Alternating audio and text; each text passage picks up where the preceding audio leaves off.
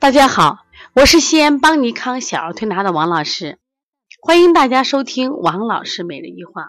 王老师每日一话是西安邦尼康小儿推拿咨询有限公司自二零一六年一月一日向全社会开放的一档公益的育儿栏目。开设这档栏目的目的是想将我们每天做小儿推拿临床时的所感所悟所想。能及时的分享给广大的育儿妈妈以及小儿推拿的同行们，希望对你们有所启发，有所帮助。今天我想分享的是多动症孩子的香庭制作。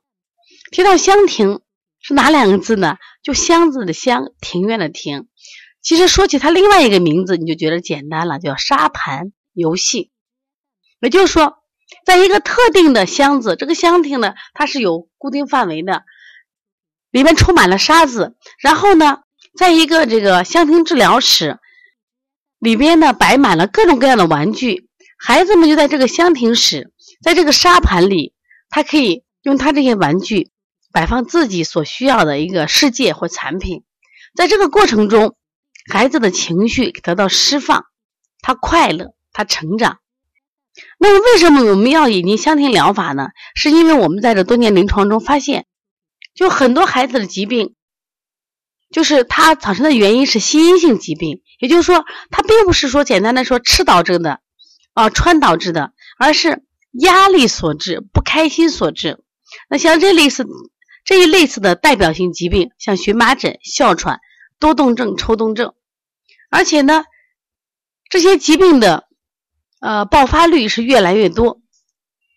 他用单纯的推拿手法。有效果，但是如果不解决根源的问题，那其实效果也不明显。那么因此，我们就开始想到，我们如何引进香庭疗法去解决孩子的情节问题。因为比如说，我们大人有个心理问题吧，不舒服，我找个闺蜜，或者说我去刷家人的卡，我就买买衣服、逛商场，可能都是一种疏泄的方法。我觉得在我小的时候呢。有一个童话就讲那个国王啊，长了一对驴耳朵。平常呢，他老训斥这个大臣，大臣呢，平常都活得很憋气。他实在想把这个国王，就是长驴耳朵的事情给大家说一说，可是不敢说呀，说的要砍头的。他有一天就赶了个马车，老远老远老远的地方，跑到一个田野，挖了个坑，给土地爷说：“土地爷啊，我告诉你一个好消息，皇帝长了一对驴耳朵。”说完以后，他心情特别的舒畅。其实这就是一种疏泄的方法。那对于儿童没有太好的方法呀，哎，后面呢我们发现了香庭疗法，沙盘游戏又特别好，特别适合孩子。那于是呢，我们在临床治疗中就把香庭疗法和小儿推拿配合。我们发现我们在治疗哮喘呀，包括鼻炎、腺样体，以及现在越来越多的多动症和拖动症、抽动症的治疗中，哎，我发现临床效果确实挺好。因此呢，我们也想这个，在今年的八月三十一号、一号、二号啊，借这个论坛呀，我们想把我们做的一些这个经验分享给大家。同时，我们也请了一些这些行业的权威，跟我们讲讲这些疾病是怎么来的，怎么去预防和治疗。那今天呢，我想分享一下一个多动症的孩子和一个正常的孩子，他在香庭上有什么区别？这两个孩子从外观上。那表现不出来，都是正常孩子，都挺聪明伶俐的，你交流起来也可以。那我，但是从香庭上他们的摆放，你发现就有很多的问题。那这两个孩子的几乎是爱好是一致的，就是男孩啊都喜欢那种军事的作品。那么给他俩呢，呃，地方也一样，陪伴的人也一样，但出来的作品为什么不一样呢？我们来看一下啊。其中第一个孩子，他就是一个注意力涣散的孩子，因为多动症的主要的特点是注意力涣散，因此他会引起什么呀？他学习困难，他上课是扭来扭去，注意力老不集中，所以学习就学不进去了嘛。因为注意力涣散，那么这个孩子他摆了一些军事的这个有绿巨人，也有大炮，是不是？也有军车，而且呢，其实。很多孩子很喜欢坐香亭，很有意思。那这个孩子是我们捞进来做的，他不愿意做。第二个做的时候，我们不知道摆啥，那我说挑你喜欢的挑摆嘛，就摆了几个。然后我说那你摆完了没？摆完了，摆完了。我说那你起个名字吧，我不知道。而且他实际上每一次做香亭都是这样，我不知道。他也特别怕，他特别怕你问我这是什么，我不会嘛，我不知道嘛。他自己摆的什么，他在做什么，他其实自己都不清楚。而且他在日常的表现也是很典型的症状，就是走来走去，啊，话多，自言自语，学习成绩分下降。那医生给评断成这个孩子智力低下，妈妈说我不认可，为什么？其实这个孩子很聪明，他就是因为注意力不集中，其实就是涣散了导致的结果。